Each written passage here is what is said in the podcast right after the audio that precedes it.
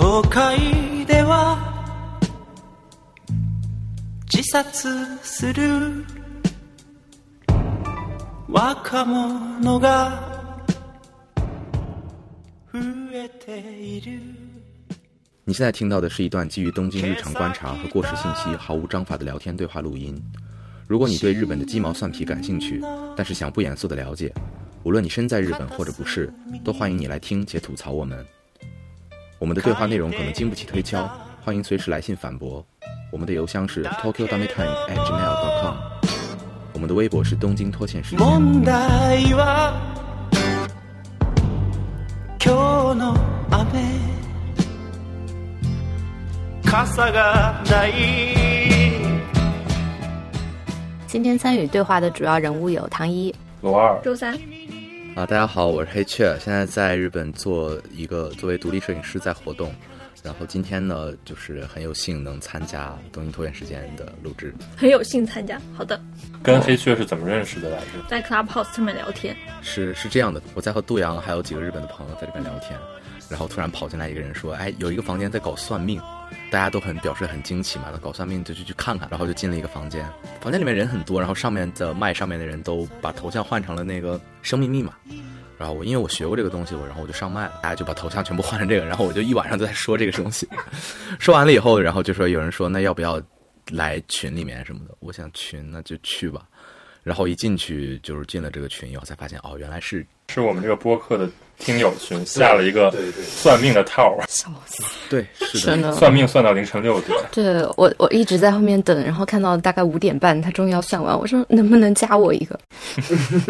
对，那天就让我感觉特别迷幻，仿佛又回到了之前我在上这个课的时候。因为有时候实操确实是要一群人就聚聚集起来，在这样聊聊聊聊聊，可能就聊得很晚，有一种很不真实的感觉。所以你是专门学过这个？那之前上过课类似的课程，那你为什么想学这个呢？嗯，其实硬要说的话，因为我们家呢，就是有有一部分亲戚啊，对这些东西还蛮感兴趣，就是有一些涉及到灵修啦或者灵性的这个身心灵方面的东西，然后就把我和我哥带到了这个圈子里面。嗯，心理学和灵学，这叫灵学，灵，你可以说它是叫身心灵或者叫就是灵修吧。是有关系的吗？这两个学科？嗯，这么说吧，假设心理学是西医，你你可以你可以你可以直接粗暴的把灵灵能或者灵修这方面东西理解成中医，就是它可能没有什么科学依据的背景，但是它有的时候能把人医好。哦，啊，就是它也是心理学的某种。对某种呈现形式，啊、就包括我自己也因为认识大家以后，不是都聊过嘛？我在做，可能有自己对占卜这个东西、塔罗牌有研究，也会用这些技巧去试图去跟人沟通，并且我我觉得它是有效的。然后就是那次的这样一个机缘巧合，然后加到这个群里面，因为我之前也听过这档节目嘛，就是从青森那一期开始，后来就有一天我就想，哎，那既然有有一些话题能聊，我就联系了唐一，我说可不可以进来，然后就现在我们才录的这一档。所以我们今天要聊跟灵异事件有关的。你在终于引出来了吗？嗯，刚才讲了一些很多，就是为什么是是什么原因过来的？因为毕竟不是说最早认识是朋友或者怎么样的，就是很很突然的一个事情。所以我觉得，就是之前也在考虑到这个题目，或者说要讲什么的话题的时候，就想到，那可能要要不要讲一些我自己经历过的这方面的东西。就是最早我们想定的是聊一聊，可能在日本这边有关占卜这样的东西，对吧？你对日本这边占卜有了解吗？其实有一些吧，但是我觉得就是可能大部分的情况下，它跟香港那边的和呃甚至国内的都是非常像的，就是我们依赖的市场最大的一部分就是呃星座和塔罗，还有就是风水。其实日本这边的市场对跟国内是一样的，就是最大的客户来源或者大家都在使用的系统，无非就是呃东方传统的占卜，可能包括风水啦、手相、八字，还有紫微斗数这样的东西。然后还有就是西方的这一套，比如说占星，比如说塔罗牌，然后也没有什么特别独创的东西，就是日本没有这个自己传统的这样一个，就是我不知道韩国有没有，但是日本是肯定没有的。我那个在街上走，最多看的就是占手，就是看手相的，他们叫什么？应该是有一个叫 teso 的词吧，对的，就是手相，对，乌拉那伊是那个，占卜就是占卜的意思。所以他们说到乌拉那伊最多的就是看手相，是吧？也不是，就是很多乌拉那伊的地方，他什么都可以，就是他坐在那儿的那种的 sensei 也好，或者说你把他叫做任何东西也好，他什么都会。但是去中华街好像是看手相特别多，中华街也有塔罗馆，然后也有塔罗，也有塔罗馆，我看到过广告，对，就是它基本上都是它就是一种中西混合的方式占，是吗？中西混合怎么占？因为塔罗不是西方，但塔罗肯定给你看牌嘛。没有，其实已经有紫微斗数加塔罗这样的玩法，我不知道。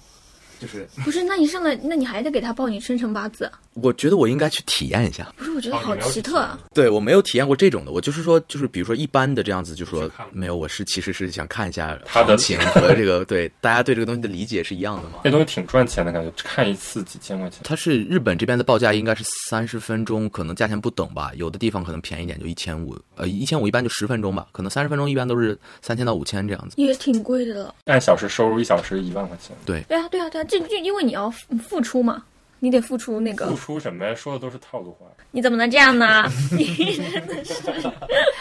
我感觉都是有一套话术的，然后那个小书，然后你一背，然后塔罗怎么可能靠背书就背得出来？塔罗没有那个，就是没有教他，他会告诉你，比如说牌面代表什么，但你总不可能盯着那牌面给他念吧？嗯，怎么说呢？如果要在这儿讲一些我就是工作里面的小 trick 的话，我觉得是这样子的。哦就是你不要把你的行业不是我，我不会搂搂底的。我直接想说的是这样的，其实我觉得读牌这件事情很简单，就是可能确实像像你刚才说的一样，就是我我就算拿着一本书照着看，我翻出哪张牌，大概我也能把这个意思跟我现在的状况合上。嗯，但是问题是合上之后你要怎么办？就是后面的部分谁来去弥补，谁来把这些东西串起来，谁最后能给出一个明确的建议？就是说，虽然说我不是说我要指导你，或者我一定要求你做这样的事情，但是你看完之后，你总有一个疑惑想要解决，对吧？你总有一个问题是等待着被解决的。那我觉得这个角色其实扮演的就是占卜师扮演的是这个角色，他给你推一把，就是让你去怎么说呢？有一个哪怕是虚无的东西去相信也好嗯啊，但至少他有东西可以相信了。就是有点像心理治疗师的感觉。对止痛药。对，就止痛药。我就觉得这个解的过程很重要啊。就是很多人可以照着念，但是他不一定能够解出你想要的东西。那读牌这个事儿很简单，其实你淘宝上五块钱买一套电子书资料，只要你愿意去看，是能看完的。嗯但归根结底在于你，你能不能去参与到他们的故事里面。嗯，我觉得这个是很重要的一部分。包括很多，你就比如说微博上我们说情感大 V 博主这样子的人，他们其实最强的，我觉得是共情能力，他们能参与进去，参与到别人的人生里面，然后扮演到那个角色上去给出建议来，这个点是比较重要的。嗯，学习了。但是你觉得看手相，看手相真的能看出来东西？肯定会看的人肯定还是会看。，对，你就比如说我我我可以就是虽虽然这个话没有什么我我承担不起任何责任啊，但是就是很多大型的建筑项目或者说呃甚至城市的项目在建设的时候，都需要请风水先生来看。风水这个我大概知道，因为我是学建筑的。对，如果你知道风水，你就应该知道手相是一样的。没有没有，但是风水是真的，你朝南朝北是有区别的。采光，对啊，是有采光的。你，还有通风问题，或者说有一种叫环境心理学嘛，就是说你看到什么样，比如说你看到绿色多一点，那可能对你的心情就会缓解。就这些是最基本，当然还有更深奥的，就是相当于更细节，就比如说什么树是会带给你什么样的那种叫什么身体上的反馈。嗯，这个属于风水先生的工作吗？风水先生他只是把我说的这些科学的知识，他换成了一些他的话术，就是说话术变了而已。就说啊，什么这是什么朱雀位啊，这是什么位？但是他说的其实就是东南西北的问题。有时候其实朱雀位就是通风好。我们管这个叫甲方话术，就是说你跟甲方说的时候，我把我一个非常简单的道理，我通过另外一种话术表现出来，这样的话，就比如说我会有一定的话语权。那如果我都给你翻译成大白话，那你自己都会了，那谁还来找我呢？是吧？明白了，明白了，就是类似于这个东西是 PS 做的，和这个东西是 Photoshop 做的，和这个东西是 Adobe Photoshop 做的的区别。对对对。那你解决这些问题的时候，你是用的哪一套说法呢？你是说你这里需要有一点植物让你心情好呢，还是会说就是这个这个植物它是一个我觉得罗尔肯定是前者。就是我还没有到那个级别，说我要去说服谁建什么东西。但是你要到了那个级别的时候，他如果他只是相信，就这些迷迷迷信的东西，那那那就是要找一个人去通过这种话术说服他。嗯，就比如说当时广州中最中间建了一个商商场嘛，然后但是它是有个中轴线的，但是他就做了两条鱼一样形状，说这两条鱼可以化解这个中轴线的煞气。那你就说说给广东的一部分人，他们当时信这个东西，那就是可以通过这个项目，或者说可以更快的推进这个项目。但是那你就说它它只是普通的两个稍微变化了一下形状，它只是为了美观也，也也也有人会觉得这部分是可信的。就说你对不同的人说不同的话而已。你要是对那些科学理性的人，那你肯定要用科学理性的画，但是那些人他没钱啊。两套两套话术吧。所以其实你很理解这个里面的没有，但是我个人是觉得，就是那看手相是他是不信的，这是这是两回事儿。你使用什么话术，跟你信不信他，其实手相这个东西，你也可以把它讲成讲成伪科学嘛，对吧？嗯嗯，嗯，你可以尝试用另一套话术去让那些本来不相信这些东西的人去相信它，但是它是有一个成功概率的。然后就是有概率呗。对，嗯，好，那我让我们把话题引到都市传说。上，嗯，今天要聊一些有关都市传说的话题。你这个声音特别适合午夜。Happy slappy，在日语里面，可能更多灵异的东西，它被称之为怪谈、日本不是有那叫什么百鬼？百鬼夜夜行嘛。行对，嗯，就这些也算都市传说的一种，但是就是它已经成为了文化的一部分。传说中的这些东西就尽量我们避开，我们只聊一些现代或者当代这样，因为从谣言里面产生的这样的东西，它里面其实有很多很有趣的部分在。最简单的例子就是说，提到都市传说，可能大家先想到的就是那个裂口女嘛。裂口女来解释一下，我是真的完全不懂裂口女。简单的说，它就是最早的时候，突然出现了这样一个呃谣言，就是说，独自走夜路的小孩会碰见一个戴着口罩的女人嘛，这个女人就会跟他说：“你觉得我漂亮吗？”如果这个孩子没有回答的话，裂口女会掏出一把剪刀把他解决掉。然后，如果你回答漂亮的话，他就会张开口罩给你看到他那个嘴，是裂开的，对，是裂开的很大的一张嘴，然后并他并且再问，就是那现在你觉得还漂亮吗？如果这孩子说不漂亮，那照样还是那样子。但是如果你回答漂亮的话，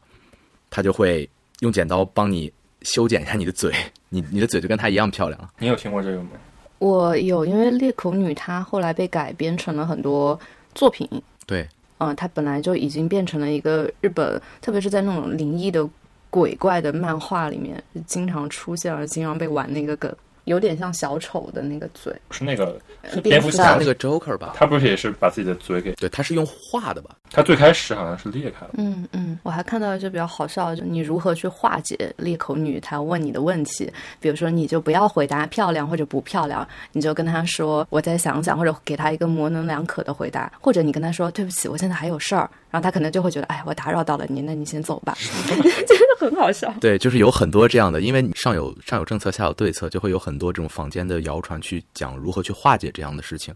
是因为这个确实在当时的社会，它已经形成了一个这样的风气，就是说，当报纸报道这件事情以后，可能当时也就是一个无心的编辑把它写成了一个这样的文章放到了报纸上，但是因为是讲跟孩子安全有关的，所以迅速它就变成了一个社会上的话题，并且不断的通过这种的口头传播，然后变体，然后再甚至导致了七十年到八十年代的时候，很多不同的地区都有人声称自己目击到了裂裂口女，或者说遭遇到了她。嗯，它是一个七十年代的传对对70年代。非常早。那个时候还有好多学校就停课了，对，就是因为觉小学小孩怕这个生特别开心。然后真的有人在这个七九年的六月二十一日，有一个人是呃一个二十五岁的女性，她装装装扮成了裂口女的样子，想要恶作剧，拿着菜刀到处徘徊，然后就被抓了。然后这个事情其实也更加助长了谣言，说这样的东西它是相互影响，就谣言在影响现实，现实也在影响谣言。到了最后，导致的是裂口女她变成了一个很经典的这种 icon 也好，或者说它传播到了其他国家也好。然后这样的一个东西，就很多人甚至会把它想办法去对应到古代日本会不会有这种妖怪，他会找一些这种对嘴巴有描述的女性的幽灵去对应，说可能裂口女最早的出身是这样子的，但可能是没有关系的。这个我还听到过一种说法，日本它在战后一个是整形的产业的发展，然后还有是那个七十年代刚好是经济还蛮好的时候，所以很多女性就去整形，而整形失败的女性，呃，她们的这种仇恨就变成了裂口女的这样一个传说。但谁会整形把自己嘴整大？笑唇这就是想把它往上提，是吗？类似的吧？所以现在日本乡下那么多整容医院嘛，嗯，其实他那个潮流确实是有的。我我的感觉，因为我家有长辈以前是在日本这边的，长辈过来以后，觉得这个东西有发展，他们就做了这个整形相关的东西。他都是有一个，就是我我问过他相关的，他说确实是那个时候就日本特别流行这些东西。嗯，嗯，所以还有没有类似的？除了裂口女这种，那个时年代来讲的话，因为那个时候我们说日本它当时的这样东西的传播主要有两种方式，一种就是口头的嘛，那另一种可能就是要依靠这个呃一些媒介，比如说报纸啊、杂志啊这样的东西。那在这种情况下呢，过去还有一个比较典型的人面犬的故事。当然，人面犬这个故事呢，它并不可怕，它就是一个呃狗长着人的脸，然后这个狗呢是没有攻击性的，它就是像一般的流浪狗一样在街上晃，会翻垃圾箱找吃的什么的，但是它会说一些很粗俗的语言，就像一个那种中年男人一样，可能不太得志的。所以当人去赶这个狗走的时候，这个狗就会恶语相向，就会就会反击它，对，用用对会骂人，然后就跑掉了。一开始可能是有一篇漫画，当这个漫画刊载了以后嘛，然后相继的就有一些杂志把这个漫画的形象呢刊登到杂志上，就说，哎，我们也发现了就是人面犬的小故事这样子。嗯，然后慢慢慢慢慢慢的，有一些学校的猎奇事件的研究会啊，或者大学社团，他会就是一种玩的活动嘛，比如说上街寻找人面犬吧，大家就会打印一些传单或者这种寻狗启事，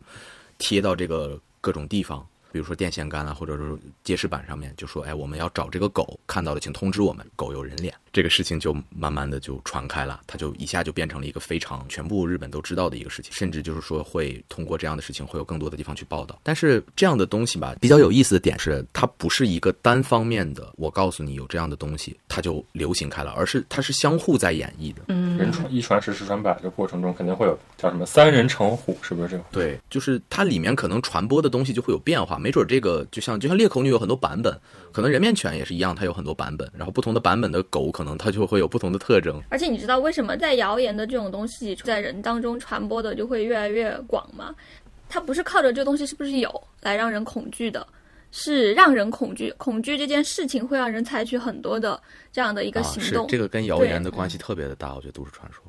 它本身就是谣言的一种嘛。对，我觉得中国有很多这种小故事，就是传着传着就不一样了。有啊，九几年的时候不是那个时候很流行什么僵尸的谣言吗？嗯，然后湘西赶尸赶尸是那个赶尸是一个真的传统。啊，赶尸传统是真的有。当时我记得好像网上就在说，九几年的时候各地都有流传着什么出现僵尸的。你们家那边有吗？那是我小时候我记得就，但是但是我有小时候你并不知道是谁告诉你，但是你就会听到有人说，就是你家里人家里人说吗？不可能是我家里人讲，肯定你周围的人讲，然后吓得半夜三更睡不着觉。但好像我之前看到网上就有人说哪一代出现了这种谣言，就九几年的时候。嗯，我觉得这个东西可能是不是跟那个林正英的电影在嗯，那个是小时候呀，香港电影流进来进来也没有那么广吧，可能就是那个地区都有。你们那儿有吗？你们家那边有吗？没有，但是林正英是挺可怕的，小时候的阴影。一说到僵尸，因为如果说国内流行的僵尸，我本能的想到的就是他那种的穿着清朝官服的跳的那种香港那种僵尸，对，一定要学会一下怎么画符。而且国内的僵尸谣言是吸血的，这个僵尸，如果没记错的话，他是会吸血我。刚刚说就每晚上会跳，可能我们每个地方不一样。会跳的应该就是林正英那个版本的。嗯，有可能，也有可能啊。怎么办？我完全想不到我们家那边有什么都市传说。那也无所谓，因为我我我觉得其北实像京没有吗？北京有一个公交车的都市传说，公交车是什么什么？那个是七百三十几路还是三百七十几路来着？我不记得具体的路数了。是这样的，就是北京郊近郊有一个这种公交车，有一个小伙子要上车的时候，被一个老太太就胡搅蛮缠给拉下来了。啊，小伙子就问那个老太太，质问他为什么你不让我上这个车？老太太说：“小伙子，你你你你搞清楚，我是刚才要救你的命。你看那辆车上面的人，嗯，好像都是鬼的意思，就是。”然后小伙子就觉得，哎，遇到倒霉事儿了，那没有公交车坐了，就很气愤的走了。结果第二天一看报纸，就那辆车出事了，车上的人就全死了，但是没有找到那个售票员和司机。北京人，北京人表示没有听过吗？但是我知道，就是有人拍过电影，拍公交车的，还有这样子的呀？就鬼故事嘛。大家觉得是鬼故事？很多的都市传说其实都是跟这个说的灵异的或者恐怖的东西有关。我个人觉得，都市传说就是都市化进程中，就是就是一些，比如说在曾经他居住习惯是那种聚落式的，在村里住的人，他进了城市肯定会有一些思考方式没有转变成城市的方式，嗯都市化的一种正常的体现。因为你刚才说日本那些都是六七十年、七八十年的，就日本的都市化的时候，嗯，就很多人他原来都是一种小聚居的方式，对，他搬到一个大城市里，然后他就会，大杂居，对对对，他会有一些焦虑，我是觉得。那个是我我之前我学社会学的一些观念的时候，就是日本这边有两个观念，一个叫安心社会，一个叫安全社会。嗯说是那个村社会或者聚落为体系的社会，它其实叫做安心社会，嗯，大家是能联系成一个整体的。就你都知道谁家在对，干嘛，你知道谁家在干嘛，大家也不用锁门，这个是叫安心社会。但但是外人是会被逐出去的，嗯就是如果外来一个陌生人，大家就会所有人的矛头都指向那个陌生人。嗯但是到了安全社会呢，是我们每家都有锁，我们每个家的家庭是安全的，但是安全社会不安心，在日本人看，对对对，我觉得这个是一个很重要的区别。我觉得跟中国一样嘛。你刚才说的那些，比如都市传说都是九十年代那不就是中国都市化的事？嗯，很多人都是第一次进到城市里，或者说他的生活方式完全被改变了。对，他是作为一个孤立的个体来到这个地方的，他周围没有人能跟他联系上。对对对，我觉得你刚才说的这些，就是不安呀，或者说道听途说呀，或者说自己添油加醋啊，我觉得都是你由于这种不安产生的一种。对，就是因为你自己是被孤立的，所以你对这样的东西就反而更有一种想接触它，或者说想传播它的那种心情在。那跟现在的人追星是不是一个道理？不一样好吗？怎么会这样？这这个突突然唐突跑到就相当于你需要通过一种社会行为去跟这个社会建立起一种联系。这是两回事儿。其实你刚才说的日本为什么是六十到七十年代会有这个？日本的话，电视应该是在六十到七十年代在这个国家非常的普及，嗯所以在当时那些人他们获取信息的环境当中，最关键的一个渠道其实就是电视，然后报纸其实不算那么，报纸也会出吧，但是最大的一个呃报纸也是的，其实到现在很多人家里都有听报纸的习惯。有是有，但是在当时就是众多博得大众眼光的这种最大的一个媒介其实是电视。日本大概是在二十世纪六十年代，也就是一九六几年那个时候，然后大家疯狂的看电视，导致于社会上有人说，电视会让把我们这个社会变得非常的白痴，啊所以那个一亿总元八嘎。对，其实你看中国差不多也就是在九几年的时候，那个大家开始有这种什么电视剧自由，我觉得讲到电视是一个非常好的就是例子，因为是确实是这样的，就是在电视为作为最主流的 media 的时代的时候，是有很多当时日本的那个娱乐节目以一个非常过分的形式存在的。可能现在我没办法理解，就那个时候的电视节目里面，人们就是可以全裸，可以做各种很过分的事情，而且这些东西都是可以随便播出的。对对对，因为那个人人们意识不到，一开始其实媒介刚刚出来的时候播这些东西没有，就现在什么电影分级啊，然后还有对这种暴力的这样的一个限制，也就是逐渐发展起来，人们确定了有这么大的影响之后，他们才会去限制内容。那没有确定之前，其实大家都是随便播乱播，对，就有这么一个阶段的。然后因为这些东西的出现嘛，当然了，就这种猎奇的东西，很多也会被搬到这种电视屏幕上面。博眼球，对对，当时的这种节目方式一直是一个，就是说嘉宾吐槽，就现在很多日本节目不还是这样的嘛，就是嘉宾吐槽，然后电视上面播，然后有主持人，然后当时有很多这样的类似可能古代的怪谈啦，这种所谓的我们说这个新新的 spot 就是这种灵异地点，还有一些灵异照片的验证，这样的节目是非常受欢迎的。当时的播出方式也是这，就是很简单，就是说我们找到这种地方去验证，然后底下那个嘉宾去吐槽，最后以欢声笑语为结尾，这样的一个形式去做的这样的节目是。灵异。其实现在也都是有。然后呢，最后他的结论一般是什么呢？最后他的结论就是啊，好可怕呀！怎么感觉像走进科学？走进科学，他要解释。走进他他的解释非常的虎头蛇尾。是的，就是这样的但也是有。比如说，那突然出现一片红色的像血的，其实就是那个邻居的二大爷，然后在那里刷红油漆解，释啊这！算解释的。这个就是走进科学的解释了。他三集里边，然后两集半都是在搞灵异，然后半集。对对对对，就是他，但是那个半集解释就是走进科学。但你不觉得就是走进科学这个形式就很像日本的这种什么灵异的这种节目？对他那个节目其实也都是这样，就是主持人其实是走进灵异。主持人会拿着这个，就比如说他扛着相机，拿着麦克风就去了那个传说中的那个可能灵异地点了。去了以后发现无事发生，然后就回来了。我看过那个鬼娃娃花子的一个就是灵异探秘，嗯鬼娃娃花子他讲的是五十年代有一个被霸凌的小孩，他穿着红裙子白衣服，像樱桃小丸子那样的形象，他被关在厕所的第三个隔间死掉了。如果你去敲那个厕所的门，然后敲三下，问一下花子你在吗？如果对方答复了，他就会把门打开，然后把你拖进去，你就死掉了。那你为什么要问他呢？你不问好。对啊，对啊但是他们这这个就是有有有一个 pattern 的，对，有一个类型的这个对对对都市传说就是这样的，就是让你作死的那种的。比如说什么对着镜子召唤血腥玛丽这样子，做一些很不可思议的类似有仪式性的东西，但是有人就是会去做。对，特别那个时候电视就会做这些啊探秘，证然后我就看到有那个节目里面就是找那种漂亮的女主播，然后过去敲门，就真的发生了一些，我不知道是节目组他们做的的，还是就是有灵异事件发生，最后就伴随着那个女主播的尖叫，以就结束及一些失魂落魄的镜头，然后就结束了。我真的觉得走进科学就是模仿这种，因为你像我们现在说走进科学，基本人人都看过，对，所以它的传播力其实是非常非常高的。你不觉得他很厉害吗？对，嗯。我是觉得他就是有点跟这这种节目是一样，就是他做这种灵异节目也好，做走进科学也好，他实际上是为了更高的收视率。嗯，嗯，嗯。其实其实这种东西就是我当时看了，我也很当时不是做那个兴喀纳斯水怪吗？啊，喀纳斯水怪他做了无数集，然后就是每次看都会觉得到底是什么那种感觉。哦，对就他那个镜头，他那个配乐，那个讲述，所以我是觉得，就是他他其实走进科学就是一个灵异节目，这句话可以高亮。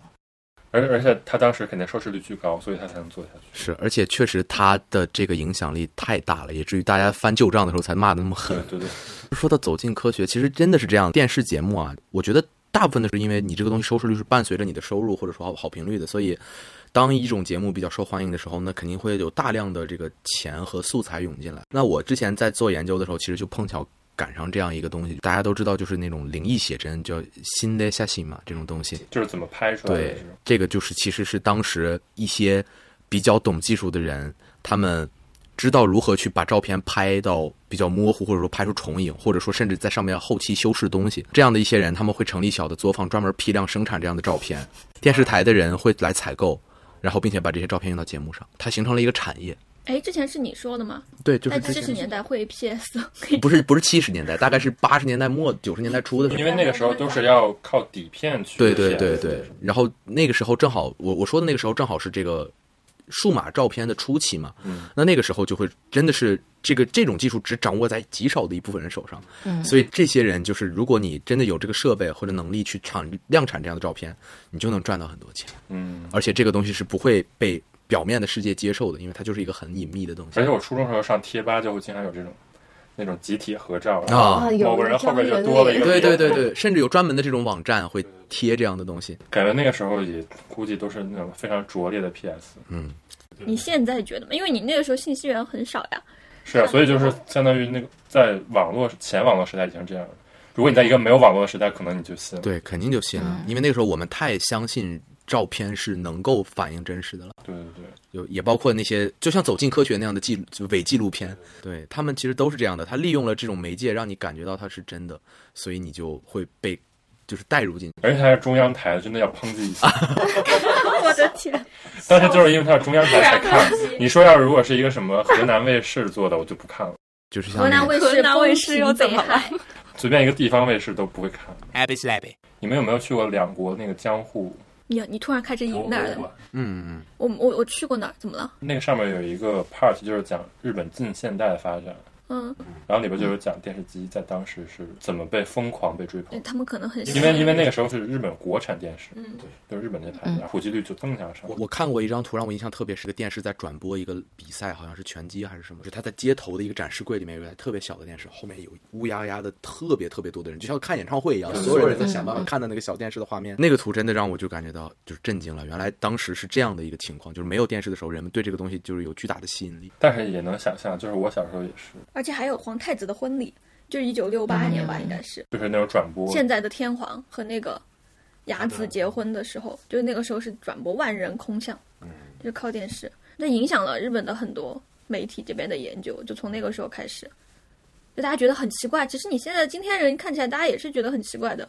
就觉得干嘛那个时候着迷成这个样子，而且对我，我当时在人怎么能这样呢？就是说日本人把这些东西都理解为 misemono，、嗯就是那种看怎么说呢，见事物这个东西，我不知道该怎么翻译，大概就是像你在看表演，在看马戏一样，他对待电视和电影最初的态度都是这样子的，他把它当做一种猎奇的新鲜的东西去看待，并且觉得这些东西能给他带来一种愉悦或者说开放的快感。他不是说一开始就把它理解为一个媒介的，而是就是单纯的就是我就是图一乐去看的。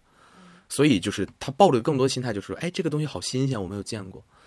可能跟我们一开始出生的时候就带有的这种东西，就是它刚开始就伴随着我们的感觉是不一样的，它是更，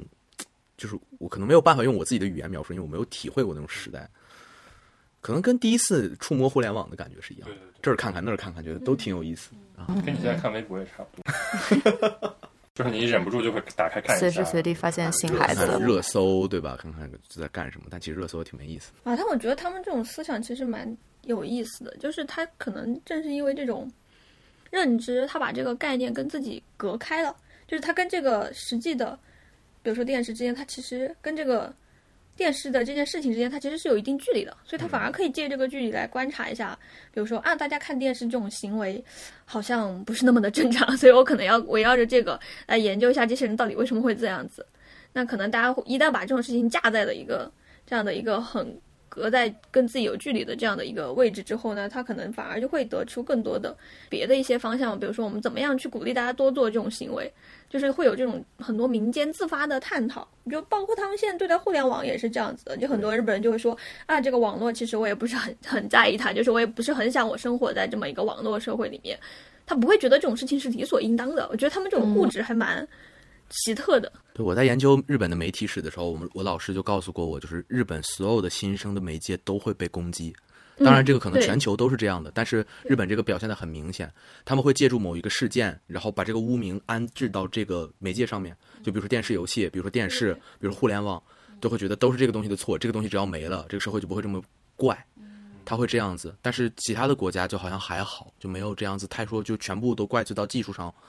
所以他有一个最后一个结论是为什么？就是说因为因为这个东西出现了，就是当时有那个为什么日本这个国家是这么保守？不会这么去研究，就除非你，我觉得只有研究文化的人才会这么去看，为什么日本这个国家这么保守吧？对他不会这样去想，对他不会这么去想。他们最近会新抨击的一些东西是什么呢？就是互联网啊，互联网，甚至到现在的话，我在的这个领域，不是我会研究一些跟 deepfake 有关的东西，就是那个对抗网络生成技术，自动生成人的脸部呀之类的这样的东西，就已经有人在说这样的东西可能会造造成非常大的危害，就是有最新的个应该每个国家都有。对对对，这个就是包括什么 Telo 啦，或者说这种的恶用，这个是都有风险的。新技术的伦理问题，吗？再往回倒的话，就比如说电视游戏，有那个秋叶原之前有一个街上无差别砍人的那个那个事情，他他是为什么？他就是精神其实有问题，但是在他的不对，他那个好像不是电视游戏，他那个是录像带。嗯警察从他的家里面搜出了很多录像带，他就一直在看电影，看各种电视剧，国外的、国内的，然后就有人跳出来说，就是因为这些东西把这个人整的头就有点怪，所以就应该把这些东西都消除掉，就有这种论调。我想到我之前看一本书，然后它是那个，哎，好像是法国蓬皮杜的一个什么总监，然后他以前写了一本书，他就是讲的是简单来说，就是他觉得技术有毒，但是这个东西是没有办法解的，可能他提出来的是有可能只能等下一个更新的技术出来了，然后作为一种这种以毒攻毒。对，就是现在国内不是，尤其是在那个 IT 圈子什么的，就是包括现在互联网，我们知道前一年也有很多这种事情，因为互联网发生，包括内卷啦这种词的出现，就是很多人跳出来说是技术是无罪的，但是取决于技术怎么使用。但其实好像也不是这个样子，因为这种技术就是为了这样使用才被产生的，所以你很难去选择它怎么被使用。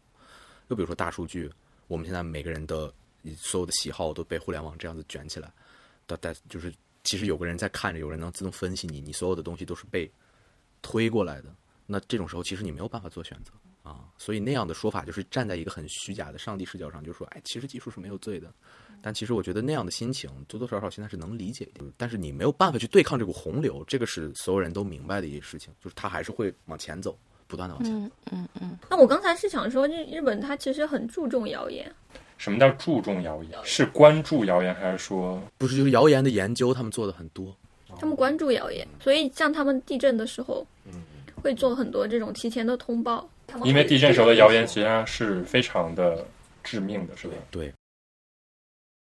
不不利于安全。他们以前做过很多研究，嗯，这个其中一个研究在一个海滩，当时选择的地区好像是静冈县，就在伊豆，是离我们东京特别近。然后大家就假设这个地方会发生地震，然后马上大概五分钟之后就会发生海啸。就这么一个情景之下，当地的人如果要选择逃难，他他他必须接到这个警报，设置了三个对比，一个是。嗯，在海啸来之前，就是地震来之前大概五分钟左右，你给他推一个通知。然后一个是地震来之前大概十秒左右，还有一个就是地震当下推一个。然后就是这个时间段是设置在早上早八点，然后那个地区很小，只有一条那个公交车，给他们来了一个避难的演习。然后就发现，然后你只有在地震前特别短的时间之内，你把这个消息给推出去，这个地方的人就是最有可能生还。就是生还的几率是最高的，他们有一个数值，我现在记不太清楚了，因为它好像每一个时间段它都有一个对应的推算的那个公式。就我记得好像有一个是，如果是地震发生了之后，你再给他推，当地其实没有多少人，但是有可能死死伤的人数大概在几十个人以上，已经是非常高的死伤率了。所以是为什么呢？就是因为那些人看到在开始跑，当地还有那种老人、老人家小孩，大家往那种稍微高地的地方跑，但就到那个地区的那个速度来不及。怎么说呢？地震的时候，这些灾民他接到信息的这一瞬间，他应该做出的瞬时的反应。比如说我在这个地方躲灾的时候，让我接到了就很多的外界的谣言，但其实没有人能够确定，因为地震这件事情没有人能够预测，所以这个时候可能很多信息会让你没有办法做出决定。那这种决定的时间一旦被延长，可能对有一些地区的人来说就是致命的。就可能明明我可以用这个时间，我就马上去逃生，我就走了，但是因为这件事情我留下了，或者我犹豫了那么一两秒，然后我就死了。这个我觉得一定程度上它可以参考《狼来了》。对啊，就是我我可能我他们那个地区比较小，所以我在电车上看到，提前十秒看到，然后我马上就往那个高地走。那可能刚刚海啸上来的时候我就上去了。当然，就是灾害跟谣言肯定还是有非常大的联系。有有有，这其实我觉得他们已经够注意了，就是其实你自己可以留意留意一下。就是人在慌乱中，那个谣言是最对致命的。对，就像两年前那个台风的时候，我就跟周三一起出去买物资，然后当时看到那个便利店的报纸，全部都是什么什么什么时间，然后预计会死多少人，然后所有的报纸都是满版的这么一个广告。然后当时周三就感慨了，觉得日本做了那么多年的灾害研究，真的是很有用。然后就要发之后可能会发生灾害，所以大家就会乖乖的买物资，然后也不会就是很作死。其实就是那次台风，就是如果只在都内看都内的情况，就完全感受不着被害。但是如果视野往大放一放，放到一都三线这个范围内，其实被害蛮大的那次。啊、就是很多，但当时我就记得，就朋友圈里面留学生在刷嘛，就是就这。但其实第二天看到就是整个大停电也好，或者说外面外围的各种断水或者出现的情况来看，因为你在城市里还是很安全的对对对。嗯，还是算安全吧，至少没有淹起来。那我觉得日本这次灾害是控制不住的，对它都是那种的不可控的自然灾害，就是真来了你就就就就来了。他他只能做一些减少死亡。对，对，你们四川大地震的时候有没有？你们当时有没有听到什么谣言？你当时也不叫谣言，因为地震本的本身这件事情是没有办法预测的，所以肯定不会有一个地震局出来说我们今天这个地方绝对不会发生地震，没有人敢讲这个话嘛。但肯定就会有很多人就会说，你知道吗？现在这个地震只是下面一次更大地震的前奏。啊，这个前两天的地震，也有，那个不也一样？吗？就马上就还有说什么，马上五十个小时之内，现在这地方非常危险，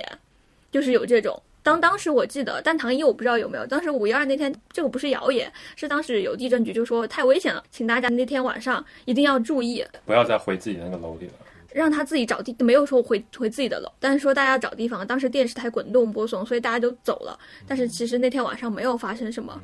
然后就有老人就说，其实，在九几年的时候，四川那边就已经有过这么一次，就是预测，但是让大家当地的人就注意一下会发生大地震。然后大家当时都在猜是不是当年预测的这个大地震，其实当年没有发生，就汶川的时候发生了。那一次是那个地区好像一个月以上，大家就跑到外地去躲难去了。躲了一个月，然后就是什么都没有发生，好像是后来是在别的地方有发生那种大地震，就是没有办法嘛。那你你这种能说它是谣言吗？那有一些东西它就是预测，那你但是有一些可能是通过这种民间传起来的，就什么那地方死了多少人啊，这种就可能就是正儿正儿八经可能就是谣言，就这种，嗯，而且很多谣言产生的温床就是谣言为什么恐怖可怕，就是你会认为谣言的发信者跟你站在一起，他永远会站在你旁边嘛，这也就是谣言比较让人迷惑性的地方。如果是那种冒充官方的谣言，可能很快就会被识破，但是就是那种提醒大家，五十年前也是这样的，一定要注意好，呃，那样的推特不是也有那样子的东西就比较难防，因为他会先预设一个立场，就是我是你的伙伴，我提醒你，对，要保护好你自己。就甚至有些谣言的发信者，他本身都是出于善意的。有时候你这种时候该信不该信是命，有时候你信了可能还活了一个月。是是这种你就没办法了，因为是命啊。因为谣言在传播的过程里面很难去被分辨出是谣言来，只有在过后才会有人给它定性。其实现在也是，你搜一个什么事儿，你知道一个什么事儿，你上网上微博立刻去搜，它有可能你以为是真的。哦，说到这个，我就是想起那个疫情不是也是吗？当时就是对对，疫情特别多，在一月的时候，你以为它是没什么多大的疫情，还是说它是一个很严重的？对你只只能上微博自己去看，对啊。对，但是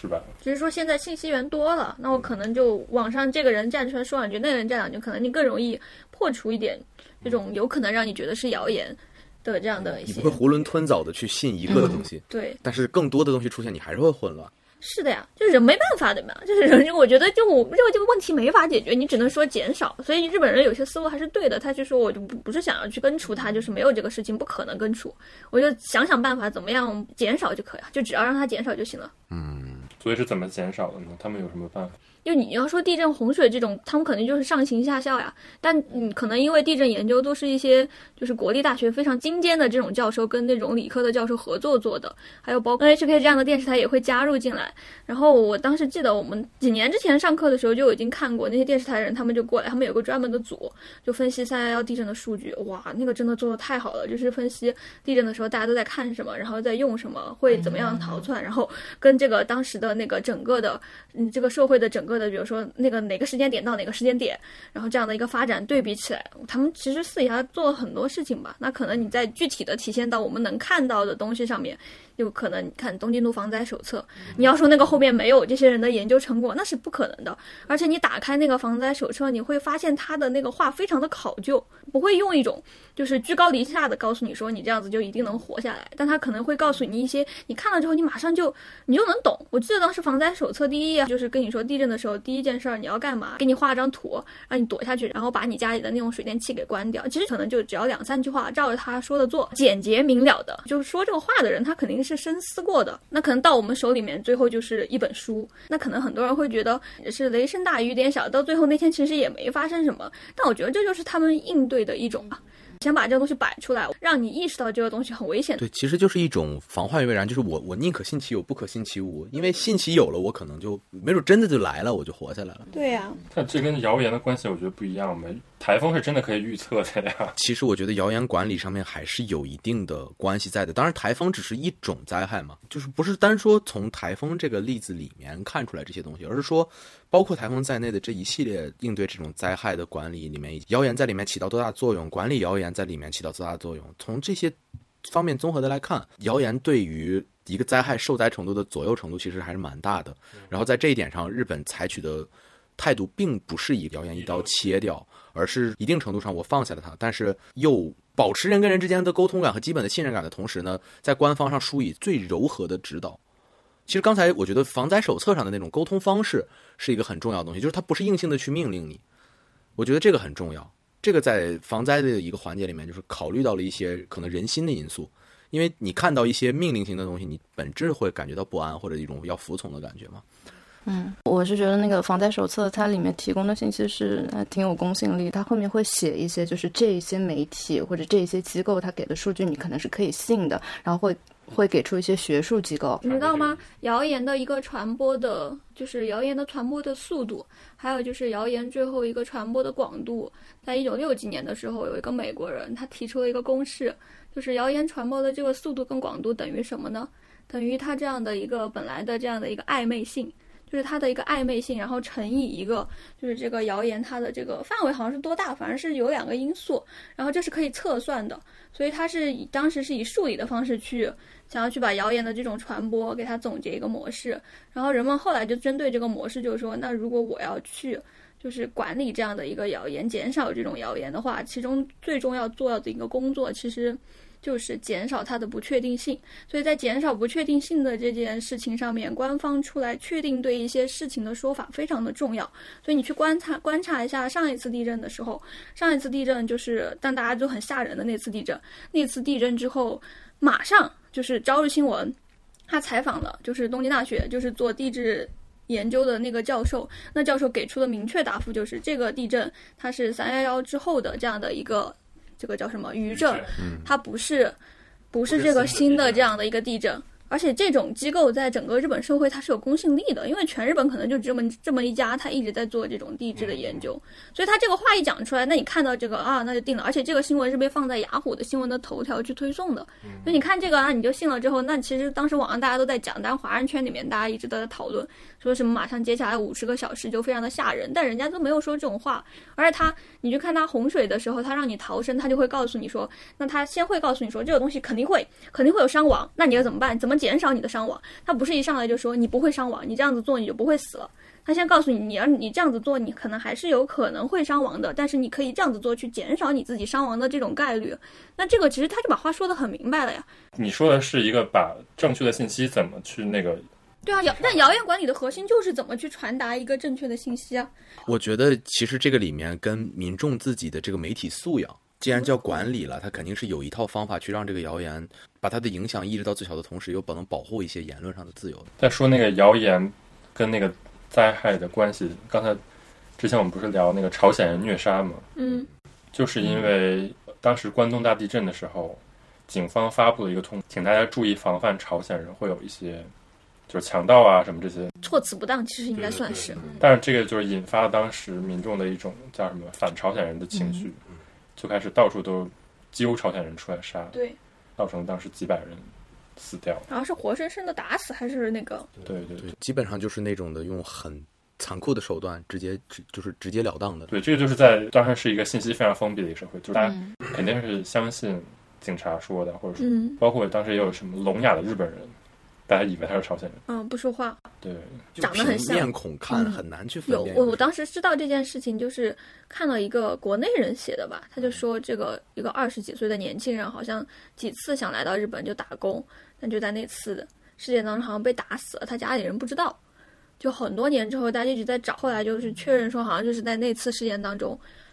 不知道怎么的被那些跟被那些人抓了出来。他好像是是想到日本自己打点工挣点钱，然后回家，结果好像也没有没有办法，就死掉了。就因为那个时候的发信源很单一，所以导致了如果一旦发信源出现了偏差，那这个事情就会引起很大很大很大的问题。就包括刚才看到的，之前看到的那个像裂口女这样的骚动，也是因为有有一些有公信力的媒体把它刊登上来当回事儿了以后，这个事情就一下就变得真的就被当回事儿了，然后就会出现很广的传播的范围和速度。这种都市传说甚至谣言的传播方法呢，跟现在我们感受到的其实是不一样的。我们感觉现在感受到的反而是因为它跟官方没什么关系，这些东西都是从那种的你也不知道从哪儿的那种小报对小报也好，或者说那种角落里面慢慢生长起来，不知不觉它就有了庞大的影响力。我觉得这个就它是一种变迁吧，这种媒介上面的一种变迁，可能在这两种不同的模式下，对应的也有不同的这样的谣言或者都市传说在不断的出现。嗯嗯嗯，就比如说像如月车站这种，对，如月车站它那个比较典型的就是因为它是一个互联网为背景的，呃，那个尼枪二 CH 那个论坛，就是类似于中国的百度贴吧吧。他当时是有一个讨论串，就是在讲这个，大家就在讨论这个身边发生的奇怪的事情，然后突然就有一个网友说：“哎，我感觉我周围很不对劲，哦，我好像是坐上了一辆奇怪的车，反正一直没停。”他是在直播的感觉。对对对，因为那个时候完全是文字直播，他不断的发，网友就不断回哎，你到哪儿了？车停了没？后来他就慢慢越说越悬，最后就说我这个车终于停下来了，开了很久很久很久，到了一个叫做如月站的地方，然后实际上根本没有这个车对，没有这个站，也不知道这个车是哪儿的，然后没有人，下来就只有我一个人。网友就起哄说：“你手机能拍照吗？拍个照看看什么的。”然后他就不回信息了。这个事儿到这儿就打住，告了一段落。后面呢，就接二连三的又有很多人，他们用同样的方式，就是说我好像进入如月车站了。坐从他们出发的地点都不一样，并不是坐了同样的一条线路，而是用从不同的线路，他们最后达到了同样一个说自己进入如月车站了。当然，这个已经成为了一种就是类似网络迷因的形式存在。这可能有些人他是完全是在跟风模仿啊，但是其实你要仔细想的话，它跟当年各地都目击到裂口女了，这个感觉是一样的。我觉得如月车站这个事情最大的一区别跟过去的，第一个是它是一种直播互动的类型。我不知道发信人是出于什么样的目的，或者说我们姑且可以把它当做一个不是事实的事情来看呢。对，我觉得就是无聊，自己在家发。对，假设他可能就是说我营造了这样一个事情，然后就有人就跟上来了，很巧合的一个事情。但是形式上来讲呢，它是可以自由的改变后面的结局的。它还可以补充。对，就是它可以根据别人的反应，然后来制定新的这个。就像豆瓣直播啊，豆瓣开开个帖，我记得后面还有说，就是几年之后有一个新的 ID 说他从如月车站回来，啊但是他是另一个 ID 了。我觉得这个豆瓣上超多这种题。哎，豆瓣有没有那种你们有没有看过那种帖子？我是从未来回来的，几几几几年回来那种人的天涯。也有的，对，但这种好有参与感，啊感觉自己是一个时代的见证者，见证了一个灵异事件。刚才说的那种的，就是这种突然就是从一个论坛说我是从哪儿哪儿回来的这种人，不是也后来有一些作品，比如说《命运石之门》，不是里面就提到了这样一个角色，他说他是未来穿越回来的，结果他真是嘛？那个当然那个作品里确实涉及到一些这个时间跳跃的概念在，不过他也是把这种的就是论坛上也好，或者说网络上的也好，这些都市传说活用到自己的作品里的一个很典型的例子。嗯嗯嗯，这个车站就是我一搜都是，比如说台湾、香港有什么都报道了，但我觉得大陆应该没有任何人听过。我最开始听这个故事的时候，我也以为就是一个普普通通的灵异故事，或者就是一种比较怪的故事。对啊，这种东西不是网上一大堆。对，后来发现这个是日本应该是最大的网络上的灵异事件。所以它到底有多大呢？如月车站的最大的影响，硬要说的话，在论坛的那个讨论程度达到了一种很白热化的现象，就有点类似百度贴吧盖楼的那种感觉。零四年开始直播的是吧？在零四年，我觉得还是一个，比如说你盖了一个这个几千层楼的一个帖子，可能当时是人的哇哦这种感觉。那现在对，尤尤其是你知道，就是当人们在不断等这个楼主更新的时候，是他会很无聊的去参与进来，或者发一些奇怪的话什么的。对对啊，这个事情在泥腔反映的很广泛了以后，然后被搬运到其他的地方，就是有那种搬运网站、马头梅网站，然后就搬到推特上。后面呢，就是说那个，甚至有人去打电话就问到了这个远州铁道，就是真的有这个事情吗？嗯，然后他就出圈了嘛，就就有更多各各种各样的媒介去把它作为一个 fiction 去创作。可能这个部分就是说，为什么它最后会传到亚洲的其他国家？那裂口女有点像，就是一旦它被不断的创作，它就很容易传出去。听起来好像也没有特别的，就是我应该把这个 exciting，对就是虚构的一个车站。我觉得它还是有一个背景，就是日本有很多这种铁道迷啊，或者说讨论铁道的人，那他能传播这么广，可能跟铁道这个东西本身也有关系。就大家日常都是坐铁道的，就是它跟很多人的生活经历是有很直接的关系。嗯，这个交通工具太平常的使用了，就不像我们对铁道的理解，他们这边对铁道理解是完全不一样的。文字真的很容易骗人。都都容易骗人，照片也可以骗人是，对，照片更容易骗人。我穿越到二十年以前，我就是个 PS 大师。没想到以前知乎不是有一个人有七百个账号吗？海贼王路飞 之类的吧就是。那个很著名的一个人，他过各种领域的问题，然后几百个账号全是一个人。他自己都，他那一个账号的回答就涉及了他可能有一百个甚至上千种人生，你知道吗？对，我是一个警察，我是一个教师，我是一个支边的人，我是一个铁道员，这样子。他不断的在就是说做这样的回答，而且那个时候知乎也是刚刚兴起不久，然后大家特别喜欢提问，在哪里哪里做什么什么事儿，是是一个什么体验，？对，所有的体验类的然后，那个问题结果都是他自己问的，有可能。也有 可能也有可能。对，然后他可能就是每天搜索这样的问题，然后就开始编。我觉得网络上这种东西，我觉得日本肯定不如中国，中国可能差不多这种。我以前特别喜欢看那个郭德纲跟孟非主持的一档节目，有一点像那种猜真假。然后里面的人就会去不停的去讲他的人生经历，然后你可以问他问题，他会然后非常细节的回答你，最后你去猜他说的是真是假。哇，真的太有意思了，可能就跟这种有一点像，结束了。真真假假。对，所以我觉得有了网以后，我都不怎么信鬼了。我觉得信息就是发达到一定程度，就没有存在鬼的活的空间了。对，不给鬼活路。没有那个幻想的部分了，全部都是实的，全部都是实的，全部都是信息都填满了，没有能让你自己发散出来的那个空间了。对，但是我们这里还有一个人信鬼，哎，我也是，嗯我也不信鬼啊我信，我 我我可以一子不语怪力乱神。可以一直信鬼，这个没关系，就它存在在我心里面。此处有必结。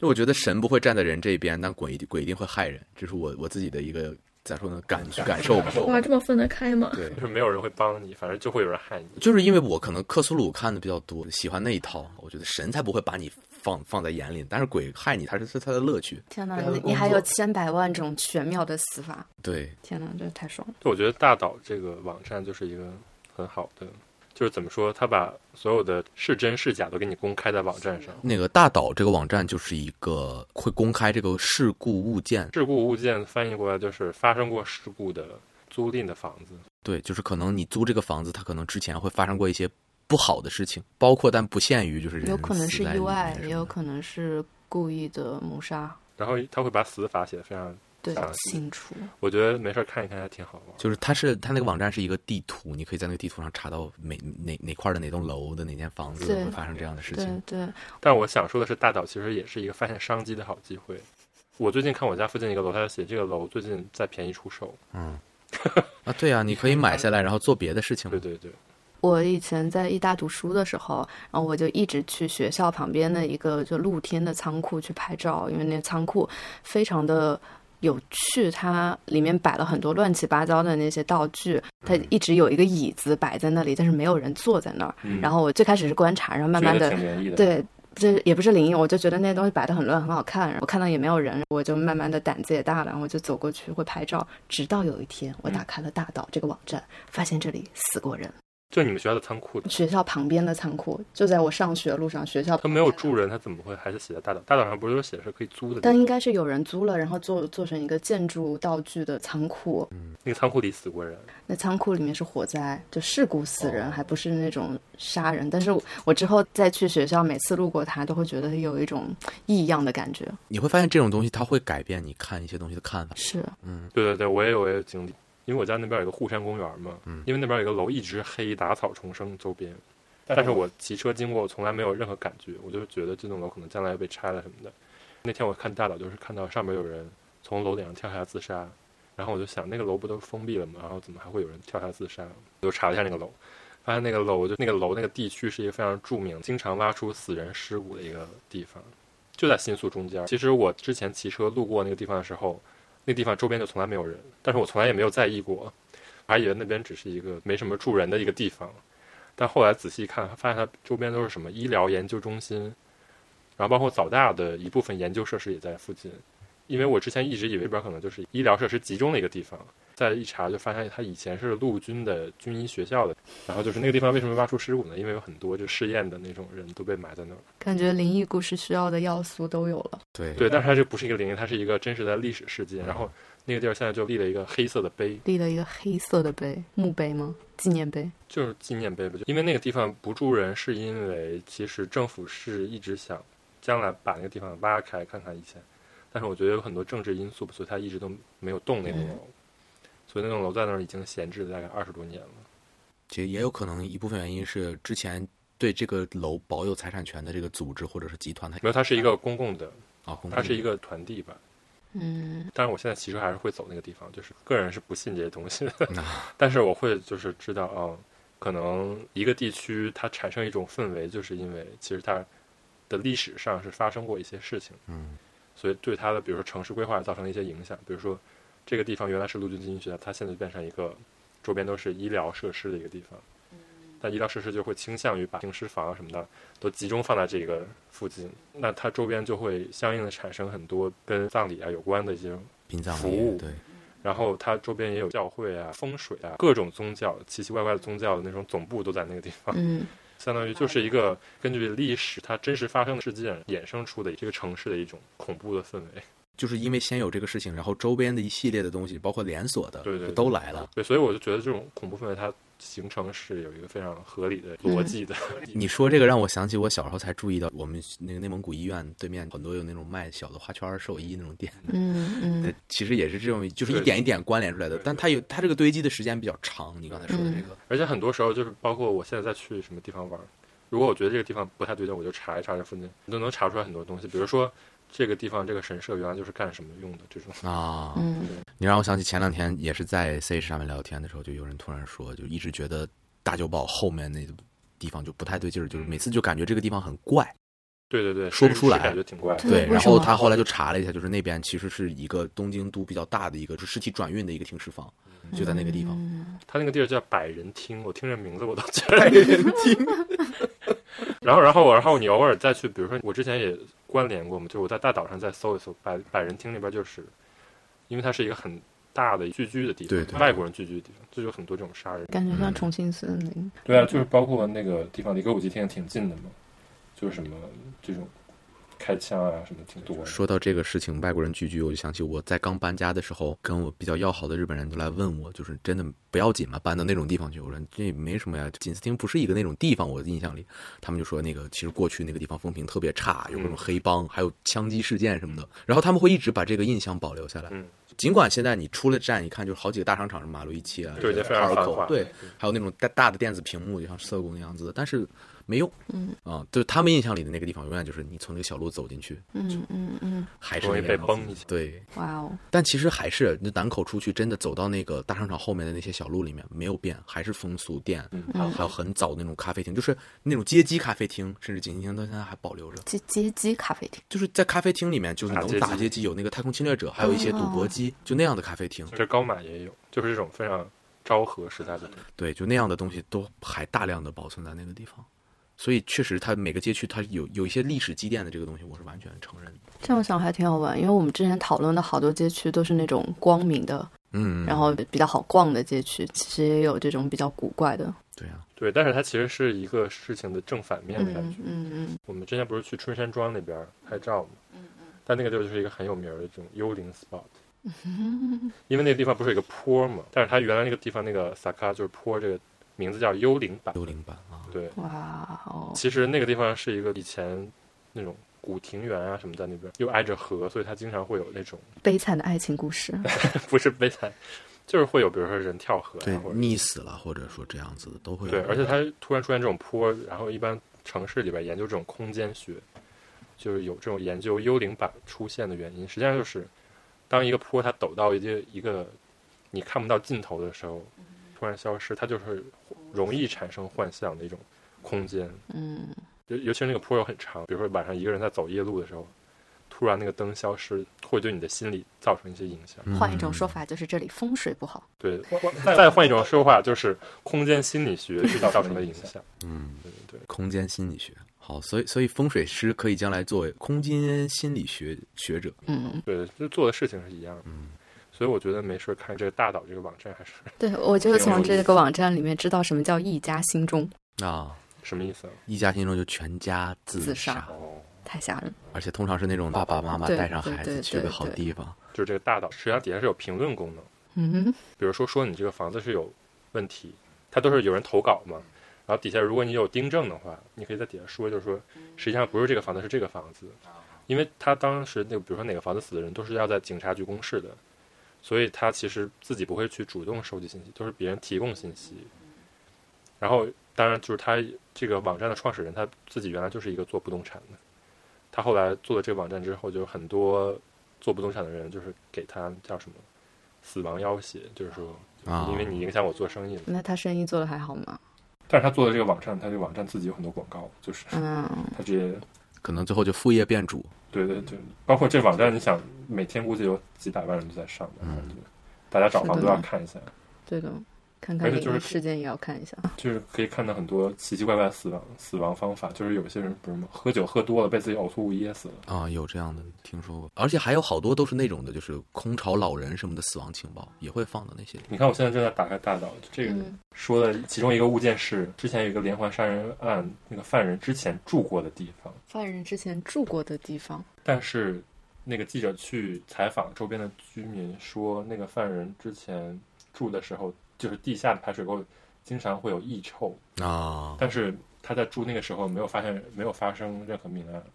但有可能就是，嗯，对，所以就这种可疑的这种信息，他也会发然后。他下面写了一个，有人评论说是对象外。就是说不算在嗯，事件物里，对对对，嗯，OK。因为就是这个房单纯就是人家可能排练时候用的，对，求求。哦，这这个网站真是埋着太多悬疑故事。但是我真的就是因为我我第一次租房之前我是不知道这个网站，然后我当时上这个网站真的非常复杂，就是我怕我我租的那个，哎，不是，所以所以你不相信这个，但是你又会上这个车，因为死人是一个事实。对啊，死人是一个事实，但是虽然我不相信他的幽灵会留在那个房子，但是我觉得可能他有一些异味儿啊，或者 Happy slappy. 啊，这个我我就听说过有这种的，就是把榻榻米掀开以后，发现那种以前烧焦过的痕迹，就烧出一个人形哎呦我天呐，我的这天呐！样子的，这个就有点过分了。就是你不能隐瞒这个事，还是要能查到就尽量看一下，否则真的出这种事情以后，心里面可能留下不可弥灭的这种的伤痕。这个网站是什么时候建的？我搜一下。创业是非常非常早，但是他做这个网站是从两千年之后开始做的，嗯，但是他也做了二十年，到零五年开始做。但是他之前十多年。他做这个网站之前，他是自己是做不动产的。嗯，对他可能做不动产做着做着发现，你做这个，机对对对，做这个反而会有很多人看。这也是一种头脑吧，可以说。而且它是一个刚需，我觉得对，但是中国为什么就没有？中国连连好的管理的系统都没有，就更不要说这样的东西了。如果中国做这个，真的会被房地产开发商。就是一刀捅死。嗯，风中有朵雨做的云，感觉扯到那个上面。我还在想，这个会不会是跟当时日本很流行的那些恐怖电影，都是那种凶宅？有有有专门针对这个网站或者说这样的题材做的那种电影，但是就是都是那种 BQ 后了，就没有什么意思。什么叫 BQ 后来 B 级，？OK，就是我觉得你租房的时候，如果那个房子意外的很便宜，可能就是有这种。对对对，嗯哎，所以你们会在意这种，就是刚才说的这个空间心理学的东西啊，就我想问一下，就是你们会不会在意你的街区，就是或你家里出来很近的地方就有一片墓地或者有个寺寺院这样？因为日本的墓地基本都是跟寺院套着的嘛，他们是一套的，呃，所以就是我我之前就是有听说过有人说他会在意，有人说他不在意，但是就是在日本人里面可能也是分的，我觉得日本人大多数不是很在意，因为日本的那种墓地，它实际上它的平时的空间氛围不是中国的那种，对人去烧纸或者说哭丧什么这种，嗯，它就是一个有点像一个参拜的那种感觉，就是大家很安静的在里边活动，所以它不会对你的生活首先造成什么影响，其次就是它的规模也不像中国，就是整个山头都是墓地，嗯，它实际上就是一小片的花园改成了墓地那种感觉，对就它墓地特别密，对它安排的比较密集，对而且也不会在视觉上给你太大的冲击感。对对对，但是有几有几片比较大的，古中在附近的那啊个达斯谷有一片比较大的陵园，嗯古中也有，古中那片青山也比较青大，山也有，但青山房价也很贵啊，就在陵园边上，所以就是大家并不是很 care。说到说到墓的话，日本人对墓石的那个构造其实蛮有意思的这个事儿。嗯我之前就是在做做一些取材的时候，专门想做过一篇这样的专题来着，但是后来放弃了。就是有很多奇怪的墓石，就是墓碑用的石头你是可以自己雕的嘛，就是可以向那个店里面去注文，嗯，所以就会嗯出现很多，比如说米老鼠的、哆啦 A 梦的。啊，Love Live 的这种墓石，它是可以买的。然后我甚至在墓地里真的见过有这样子的，嗯，我还以为那些石头都是装饰品，不是就是原来，是就是墓石。墓石。对，就是如果你愿意，你可以做一个这样的墓。就是我还看到过一个墓，我拍了照片，就是他那个墓上是那个北斗神拳最有名的那句话：“我的生涯一片无悔”那句，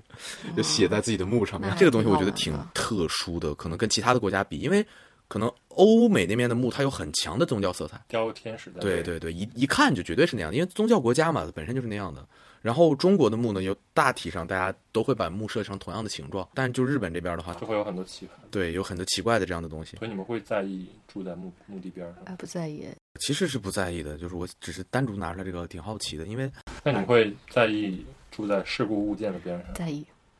也不在意，边上不在意吧，边上不在意。在意，不是隔壁的边上，是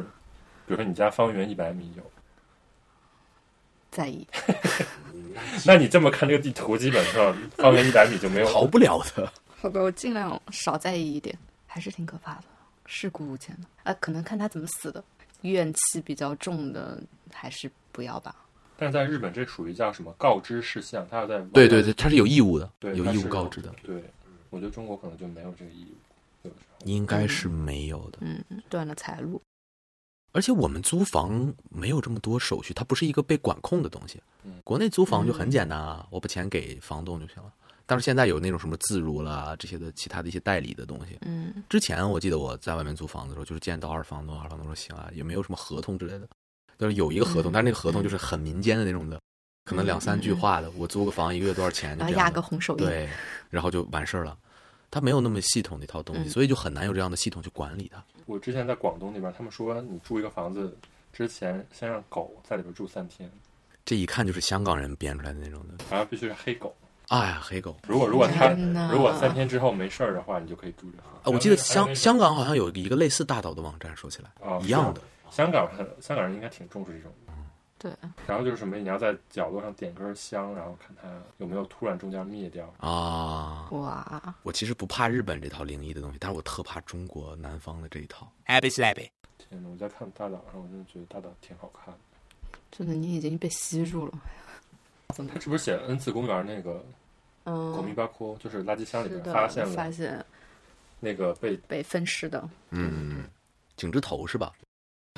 然后那个被害者竟然是一个一级建筑师。不是井井之头那个事儿有点邪，比就是我我本科那个学校的这个分尸事件还邪。你本科是哪个是？南大哦，哦那你们那个是最邪的。南大那个分尸也挺邪的，井之头那个也挺邪的，他是依次发现的各种 parts，因为对，他还发现了七个地方，嗯而且第一个是清扫员那个女的想给猫喂食的找肉，找到了。他如果不找这个的话，就真的就直接扔掉了。对，其实他当时的这个影响，就是说为什么街上一下就没有垃圾箱的原因，是因为怕分尸是吗？不是不是不是 是之前的那个有关就是奥姆真理教他那个沙林地铁沙林毒气事件造成的一个后续的影响吧？当时不是在垃圾箱里放的那个毒气是吧？哎，好像垃圾箱里面有，因为他是在地铁站投的毒，然后地铁车厢里面也有，好像是也有，我记得。好像是有一个人把塑料袋藏在车厢里，然后另外的人是拿削尖了伞头的伞对去去戳那个塑料它袋。哦，然后那个毒气就自己释放出来了。然后那个毒气是无色无味儿的，还是怎么着？很多人在车上也不知道发生了什么，但是慢慢就会有人晕倒，然后就整个车厢非常恐慌。但是所有人也不知道是那个袋子的问题，那个车还在一直在运人呢。大家出来之后觉得有问题，但是也不知道是那个车里边发生了什么。好像最多的一个车是走了三趟来回，对，就很多人。涉及了很多的那种。它是有几条线都被放了这个东西，丸之内、千代田还有日比谷都是过峡关的嘛。对对，他想当时是想毒杀政治人物，是吧嗯，就受害者是超过了五千人，虽然官方公布的是三千八百人，死亡了十二人，更多的人可以可能是苦于后遗症，有的甚至是终身残疾。我有看那个嗯村上春树他地下最开始的卷首，他有写，因为一九九五年刚好一月份的时候是阪神大地震，有三十万人受灾，到三月份的时候又发生了这个沙林毒气事件，是给日本带来了很大的重创。地震摧毁了日本抗震施工技术的神话，然后这个沙林事件又终结了日本社会治安的神话，双重打击。因为他在近代史上都算特别影响特别大的一个事儿。对，它整个怎么说呢？就是把一套叙事摧毁掉了以后，你很难再把一些东西修正回来，或者说让人去树立一个那种安全的感觉。嗯，尤其是刚才我们也讲到，可能很多的时候，我觉得日本人他们会对这个安心感有一个很大的追求嘛。所以这两件事情发生完了以后，我觉得反映到一个呃媒介上面的东西来说，从电视上也好，或者是报道上也好，那些很长一段时间大家都很难去捡起这些。跟阪神大地震当然也有关系啊，但是最主要还是说奥姆真理教，因为它是一个邪教的袭击事件，很难在就是官方的也好，或者说这种的很大的影响力的媒体上，你再能看到这种有关都市传说了，或者说有关呃灵异了这些方面的东西了。因为它的影响。对，因为你如果把这个东西如果报道出来的话，就会大家会不自觉的去想到这些事情。首先联想起来，跟宗教有关了。对，联想起来就不太好了，更不要说你这种东西弄完了以后，会不会让人再去看到这个事情，再去模仿了，或者是做出一些更恶性的事件。所以它变成了一个隐痛吧，就是说大家都不去讨论它。可能这个东西直到互联网出现，也刚刚我们讲到的像如月车站也好，或者说其他的一些呃互联网相关的都市传说，才慢慢慢慢复活起来。但是在这个九十年代后期的话，这段时间其实很难再像过去那样把它当做一个娱乐项目去做了。大家只是就是说，哦，那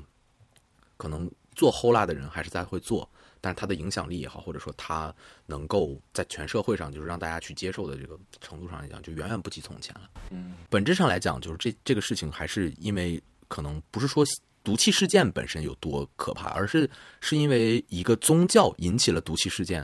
从而导致了大家对这个东西闭口不谈吧。我觉得，嗯嗯，日本好像有这么些奇怪的邪教是吧？嗯，有不少也不能定义为全部都是邪教，有些没有说定义是不是邪教，就是这种新兴宗教。对对新兴宗教。然后说给你他的这个宗教做的一些事儿，你自己去判断是好是坏这种感觉。比如说，你要在中国那种定义上说，那肯定很多教都是邪教，但是有很多这种教在日本它就是正式存在的，然后有很多人信，然后它也是可以成立政党这种。比如说，比如说那个幸福科学，幸福科学了，创价协会，甚至当年我们真理教它也是有政党的，嗯，就叫真理党嘛。当时也参加了东京都选举，对，嗯，他当时做这个事儿就是为了他的选举。对为了他的选举做这个事儿。他当时选举其实是失败了，但他不想断了从政的念头。然后，但是政府已经意识到这个人如果再放着不管，他将来肯定是个威胁，所以政府已经在有计划的去围剿他那个基地了，就是在山梨县的那个基地。然后他就决定，那我就反过来先下手为强吧，我看能不能把你弄死。天哪，所以这个事情最后变成那样一个收场，其实是也能预想得到的。现在他们这个计划其实比较粗嘛，并并不能说是点点对点的精确的去暗杀某个人。完了以后，他们山梨县的基地就被包围，然后重要人物全部被抓，用一些很莫须有的罪名安到头上。当然，因因为没有办法很直接的去定性，但是多数人是觉得这个事情是逃不开关系的嘛。所以，但是而且又引发了这么大的社会震荡，所以当时的情况就是，他们抓起来以后，没有人，几乎没有反对的声音，也没有人去希望这个事情按照程序正义的角度去认真的执行，而是所有人都希望就是他们赶紧死，消失掉，这个教团赶紧解散就就 OK 了。也包括到最后执行的时候，其实都没有给到一个非常正当的理由，就是为什么？因为确实，就是没有一个罪名是说你作为邪教活动，而且最重要的就是说，东本之金夫本人，就是马仁张晃本人，他的精神鉴定是确实有医院是能证明他的精神出了问题的。嗯，精神有问题的话，应该会被保护。对对对，但是呢，没有被承认。然后官方在把他关押的这段时间里，拒绝给他更新这个鉴定。就相当于官方想让他对，然后在二零一八年的某一天，因为没有任任何的事前公布，可能只有提前了几个小时的通知，突然就是对外公布，他将在几个小时之后就被执行死刑。没有任何的媒体或者说任何能够给他们发声的这种的机构或者组织去反映，就执行了。因为我当时上学的时候，我的老师他是一个，就是他拍了一个叫《A》的纪录片，他就是说希望能够站在教团这边的视角上重新审视这个事件。当然了，这件事情肯定做完了以后是是错的，这件事肯定是错的，这个没有办法去反驳。但是所有的涉及这个事情的里面的人也好，或者说教团本身他们成员的视角里面，到底是怎么去看待和解读这件事情的？他就是希望做这个纪录片来让大家去仔细思考一下这件事情，包括奥姆真理教整个的活动里面，是不是所有的人都是恶人？就是你参加这个教教会了，你就是恶人。他希望做这样的事情，但是我觉得他这个有点怎么说，有点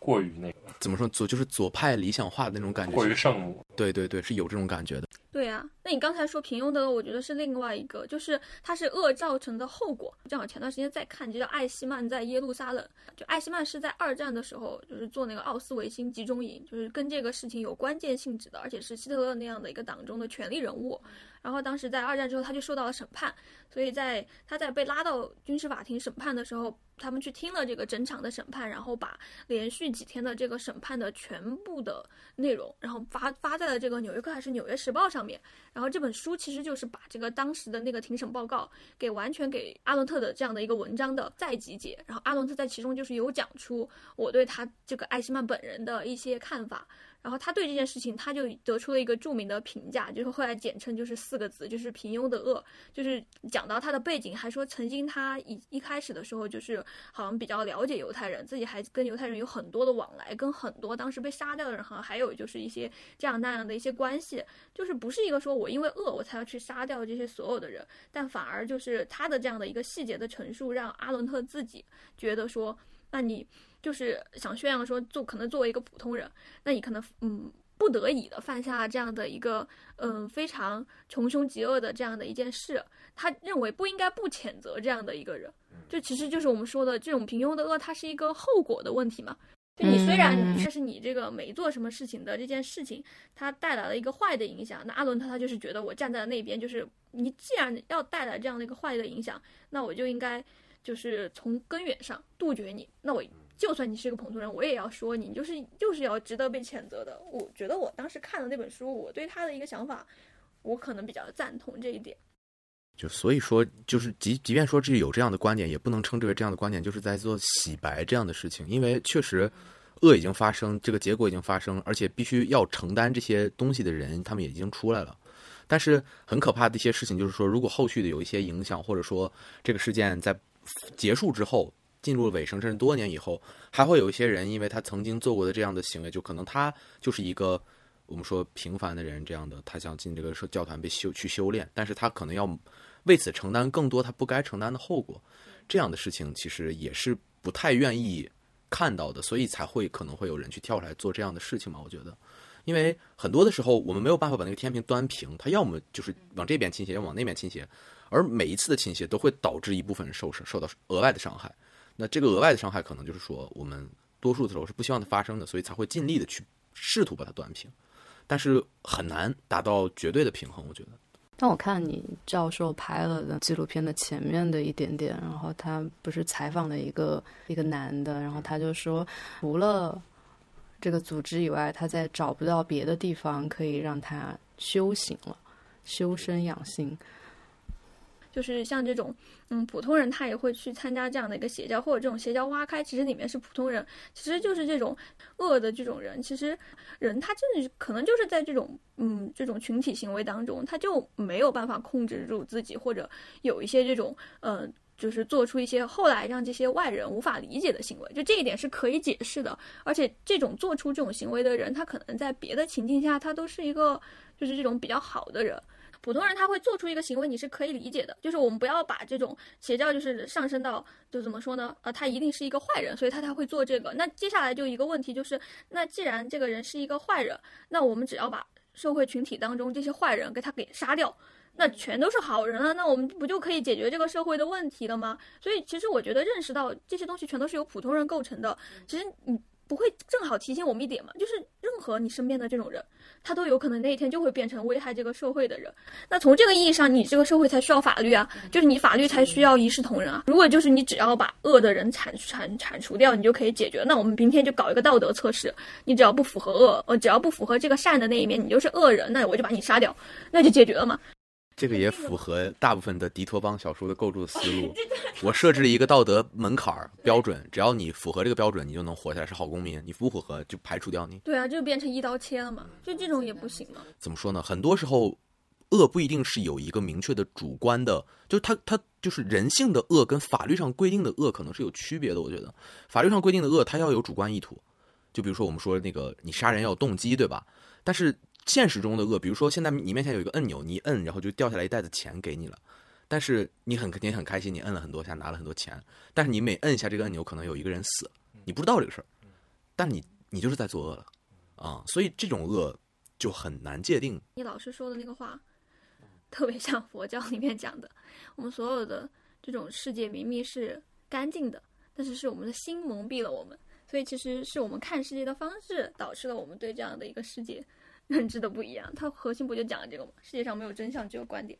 而且，而且，我觉得日本教授是不是大家的共同思想都挺像的？让我想起我以前跟我老师在聊一件事情的时候，然后反正也是比较偏政治的东西嘛。然后我当时就很苦恼，我说，我说其实我自己个人是不太喜欢这一点，然后我也挺绝望的。然后我说我不知道未来就是对这件事情，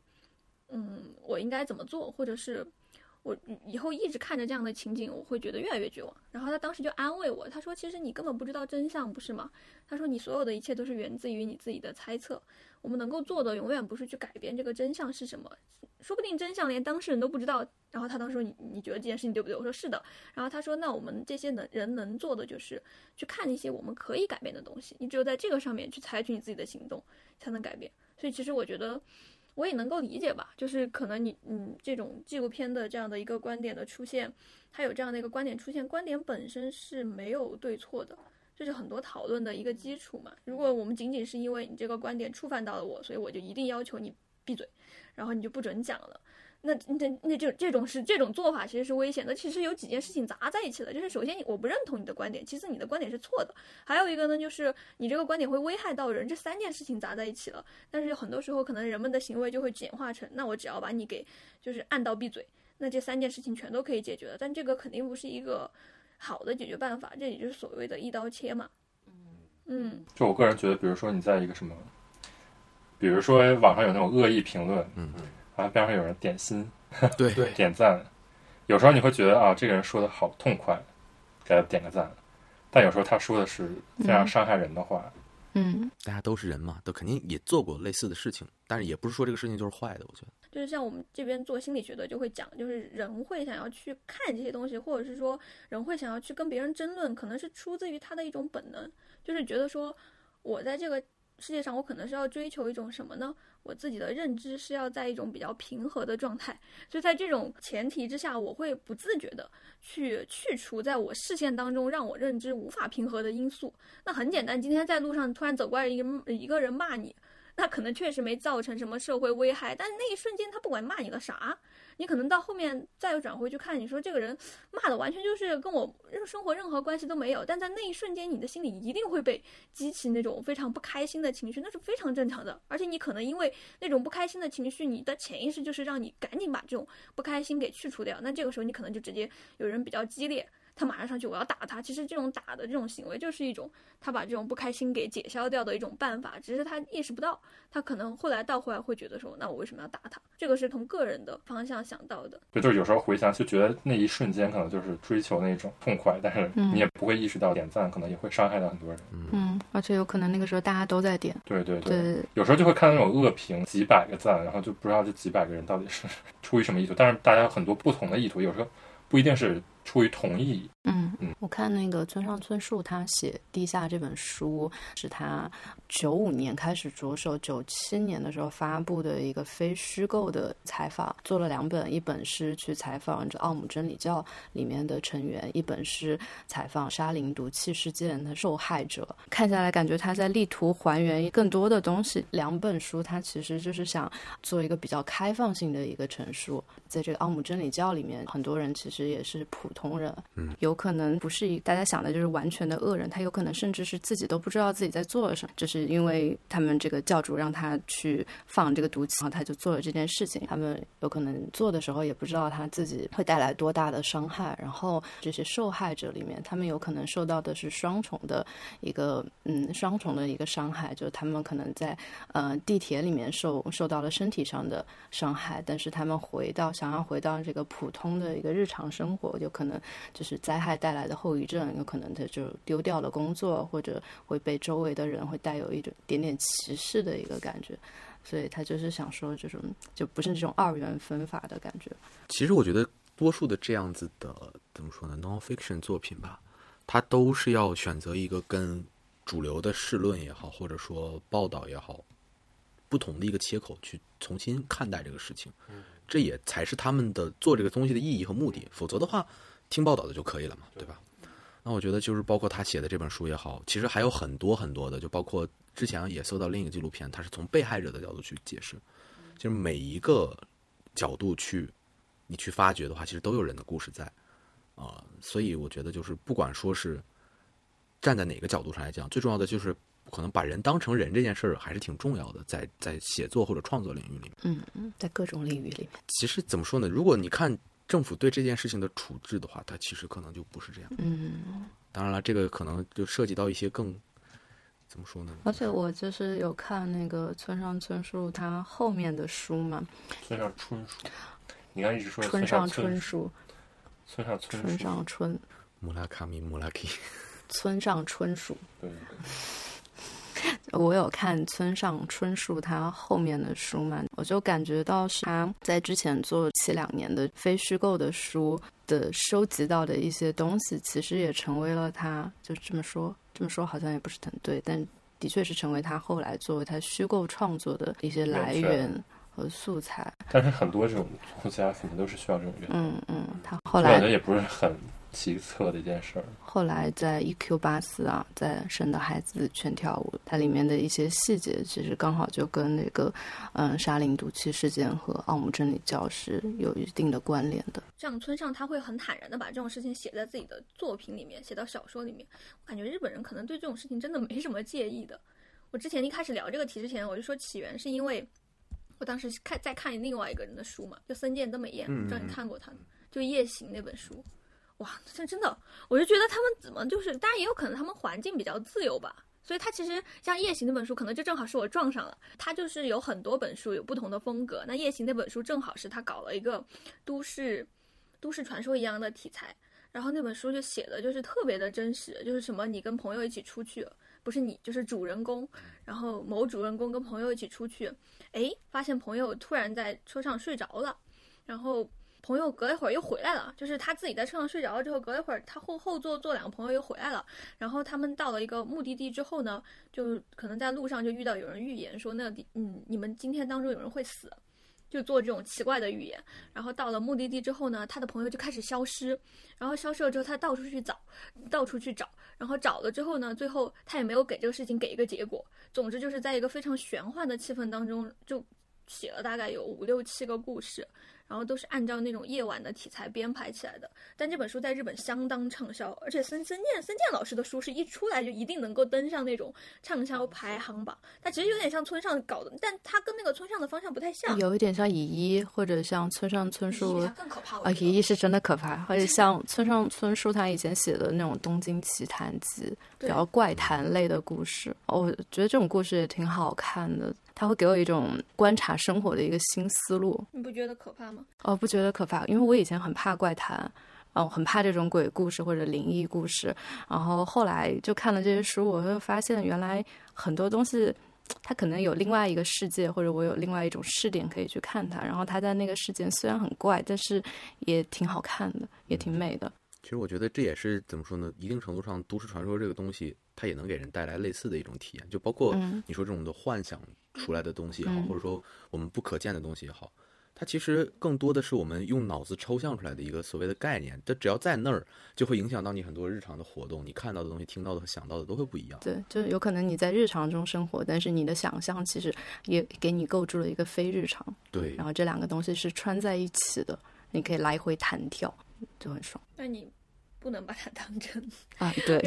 有点可怕。就是保留一个幻想的空间吧，我觉得是。嗯，嗯，而且其实我看这种书，我就比较疑惑，我就想找它的逻辑到底在哪儿。但怪谈其实像就是都市传说，在中文里面叫怪谈嘛，怪谈其实没什么逻辑的，嗯就是你不知道，哎，这个人怎么又去那儿了，然后那个人怎么又过来了。我觉得没有逻辑就是最可怕的，而且他可能就是故意写一些没有逻辑的东西，就是跟你日常中一般认为的东西不一样的一些发展跟展开，然后你就会觉得啊，好奇怪。对，我觉得没有逻辑，其实正是因为这些表达媒介的一种灵活性。就比如说剪辑也好，文字的编排也好，你可以把段落换掉。然后之前有一个游戏叫《Will 美好明天》，它就是讲人在给神写的信里面，神通过把这个信件的文字的顺序颠倒了以后，就会改变这个人的生活轨迹。那我觉得文字也是一样的，就是这样的逻辑，并不是一定严格的按照某一条线来的，它可能就是自己做一些这样的编排，包括拍的视频也好、照片也好，都可以这样做。其实我跟你想的是一样的，我可能就会想到啊，如果是这个作者，然后他会写那种奇谈怪谈，他可能看到这个，他就会看到另外的东西。对，对我就会去模拟他的想法，观察生活。